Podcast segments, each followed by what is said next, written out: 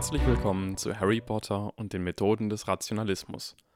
Geschrieben von Eliasa Jutkowski, gelesen von Tillmann Glücks. Kapitel 3 Die Realität verglichen mit ihren Alternativen. Gütiger Gott, sagte der Barkeeper mit einem Blick auf Harry. Ist das. Kann, kann das. Harry lehnte sich so gut er konnte an die Theke des tropfenden Kessels, die ihm allerdings bis an die Augenbrauen reichte. Eine Frage wie diese verdiente seine beste Darbietung. Bin ich? Könnte ich vielleicht? Man weiß ja nie. Ist es denn so? Aber es stellt sich die Frage, warum? Mein Gott, flüsterte der alte Barkeeper. Harry Potter, welch eine Ehre. Harry blinzelte, fing sich jedoch schnell. Nun, in der Tat, Sie sind sehr aufmerksam. Die meisten Leute begreifen das nicht so schnell. Das reicht, sagte McGonagall. Ihre Hand lag fest auf Harrys Schultern. Lassen Sie den Jungen in Ruhe, Tom, er ist das alles nicht gewohnt. Aber ist er es? trillerte eine alte Frau. Ist es Harry Potter? Mit einem kratzenden Geräusch erhob sie sich aus ihrem Stuhl. Doris, sagte McGonagall warnend. Ihr funkelnder Blick hätte jeden einschüchtern können. Ich will nur seine Hand schütteln, flüsterte die Frau. Sie beugte sich zu Harry herab und streckte eine runzlige Hand aus, die Harry, der sich so verwirrt und unbehaglich fühlte wie noch nie zuvor in seinem Leben, zaghaft schüttelte. Aus ihren Augen fielen Tränen auf ihre fest umschlungenen Hände. Mein Enkel war ein Auror, flüsterte sie ihm zu. Ist 79 gestorben. Vielen Dank, Harry Potter. Dem Himmel sei Dank. Keine Ursache, sagte Harry vollkommen automatisch und wandte sich dann McGonagall zu, der einen verängstigten, hilfesuchenden Blick zuwarf. McGonagall stampfte mit ihrem Fuß auf den Boden, gerade als die Leute Anstalten machten, auf Harry einzustürmen. Es gab ein Geräusch, bedrohlicher als Donnergrollen, und alle erstarrten in der Bewegung. Wir haben es eilig, sagte McGonagall in einer bemerkenswert normal klingenden Stimme. Sie verließen den Pub ohne weitere Schwierigkeiten. Professor McGonagall, sagte Harry, sobald sie den Hinterhof betraten. Er hatte fragen wollen, was genau drinnen passiert war, aber seltsamerweise fiel ihm auf, dass er eine ganz andere Frage stellte. Wer war der blasse Mann? Der im Pub mit dem zuckenden Auge? Hm, sagte McGonagall. Es klang leicht überrascht. Vielleicht hatte sie diese Frage nicht erwartet. Das war Professor Quirrell. Er wird dieses Jahr in Hogwarts Verteidigung gegen die dunklen Künste unterrichten. Ich hatte das seltsame Gefühl, dass ich ihn kenne. Harry massierte seine Schläfen. Und dass ich ihm nicht die Hand schütteln sollte. Als ob er jemanden getroffen hätte, der einst ein Freund war, bevor irgendetwas schrecklich falsch gelaufen war. Nun, nicht ganz so, aber Harry konnte es nicht in Worte fassen. Und die anderen? McGonagall warf ihm einen seltsamen Blick zu. Mr. Potter, wissen Sie, wie viel wissen Sie darüber, wie Ihre Eltern gestorben sind? Harry erwiderte ihren Blick fest. Meine Eltern leben, sind wohlauf und haben sich stets geweigert zu erzählen, wie meine biologischen Eltern gestorben sind, woraus ich folgere, dass es nicht schön war. Eine bewundernswerte Loyalität, sagte McGonagall. Ihre Stimme senkte sich. Allerdings schmerzt es etwas, sie so sprechen zu hören. Lily und James waren Freunde von mir. Harry sah beschämt weg. Es tut mir leid, sagte er in einem leisen Ton. Aber ich habe eine Mutter und einen Vater, und ich weiß, dass ich mich selbst nur unglücklich machen würde, wenn ich die Realität mit etwas, etwas Perfektem vergleichen würde, was ich mir ausmale. Das ist äußerst weise, sagte McGonagall sanft. Aber ihre biologischen Eltern starben auf eine denkwürdige Art. Sie starben, um sie zu schützen. Harrys Brust schnürte sich zusammen. Was ist passiert? McGonagall seufzte.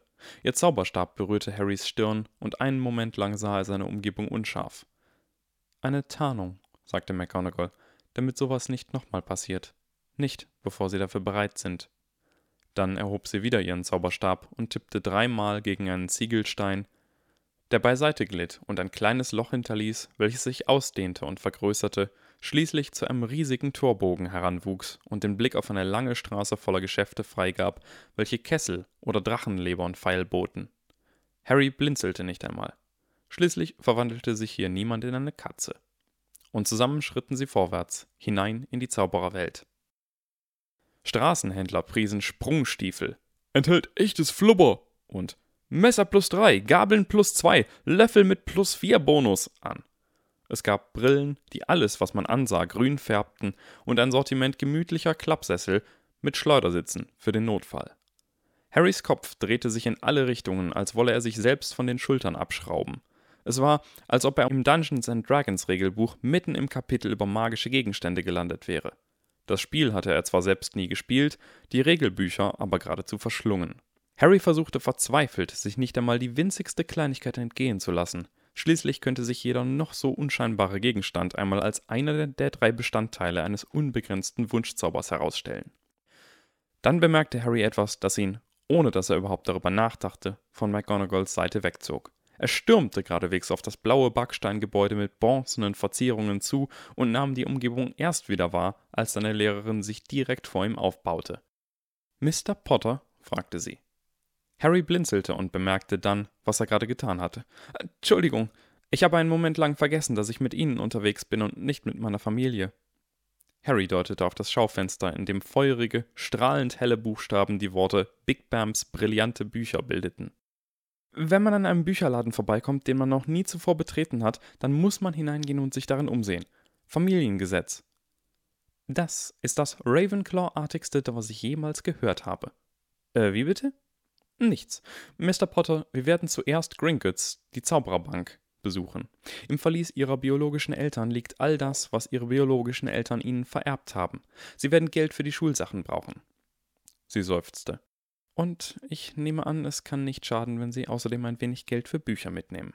Allerdings sollten Sie sich dafür etwas Zeit lassen. Hogwarts besitzt eine breit gefächerte Bibliothek zu allen magischen Themen, und das Haus, in welches Sie höchstwahrscheinlich kommen werden, verfügt über eine noch umfangreichere Büchersammlung. Alle Bücher, die Sie jetzt kaufen würden, sind dort vermutlich längst vorhanden. Harry nickte und sie gingen weiter.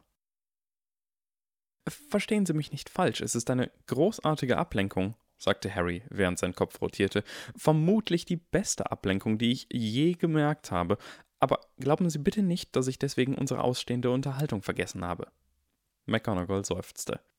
Es war vermutlich äußerst klug von Ihren Eltern, oder zumindest Ihrer Mutter, Ihnen nichts davon zu erzählen. Also wäre es Ihnen lieb, wenn ich in seligem Unwissen verbliebe? Dieser Plan hat eine gewisse Schwachstelle, Professor McGonagall. Es wäre wohl äußerst sinnlos, sagte die Hexe knapp, wo doch jeder Mensch auf der Straße ihnen die Geschichte erzählen kann. Nun gut. Und sie erzählte ihm von ihm, dessen Name nicht genannt werden darf, dem dunklen Lord, Voldemort. Voldemort? flüsterte Harry. Es hätte lächerlich sein sollen, war es aber nicht. Der Name war wie ein kaltes Gefühl, schonungslos, glasklar, wie ein Hammer aus Titan, der auf einen Amboss aus weichem Menschenfleisch niederschlägt. Es lief Harry kalt den Rücken hinunter, als er den Namen nur aussprach, und so beschloss er an Ort und Stelle auf harmlosere Namen wie Du weißt schon wer zurückzugreifen. Der dunkle Lord hatte in der britischen Zaubererwelt gewütet wie ein wilder Wolf, er hatte den normalen Alltag zerrissen und zerfleischt. Andere Länder hatten händeringend zugesehen, jedoch nie eingegriffen, ob aus apathischem Egoismus oder schierer Angst, denn wer immer als erstes den offenen Widerstand gegen den dunklen Lord gewagt hätte, wäre das nächste Ziel seines Terrors geworden. Der Zuschauereffekt, dachte Harry und erinnerte sich an das Experiment von Latan und Darley, die gezeigt hatten, dass man bei einem epileptischen Anfall eher Hilfe bekam, wenn nur eine Person in der Nähe war, als wenn es drei waren. Die Verantwortung verteilt sich auf viele Schultern, jeder hofft, dass irgendjemand anderes zuerst eingreift. Die Todesser folgten dem dunklen Lord wie Aasgeier, die an Wunden pickten, oder als Schlangen, deren Bisse lähmten. Sie waren nicht so schrecklich wie der dunkle Lord, aber sie waren schrecklich, und sie waren viele. Und die Todesser hatten mehr als nur Zauberstäbe, in ihren maskierten Reihen verbargen sich politische Macht und schreckliche Geheimnisse, mit denen sich vieles erpressen ließ. Die Gesellschaft war wie paralysiert, strebte nur noch nach Selbsterhaltung. Ein alter und hochgeachteter Journalist Jeremy Wibble forderte höhere Steuern zur Finanzierung einer Armee. Er schrieb, es wäre absurd, wie die vielen in Angst vor den wenigen niederkauerten. Seine Haut, nur seine Haut, fand man am nächsten Morgen an die Wand seines Büros genagelt, neben denen seiner Frau und seiner zwei Töchter. Alle wollten etwas tun, doch niemand wagte sich aufzustehen und die Führung zu übernehmen. Wer am meisten auffiel, an dem wurde das nächste Exempel statuiert. Bis die Namen von James und Lily Potter ganz oben auf der Liste standen. Auch diese zwei wären aufrecht und mit gezückten Zauberstäben gestorben und hätten es nicht bereut, denn sie waren Helden.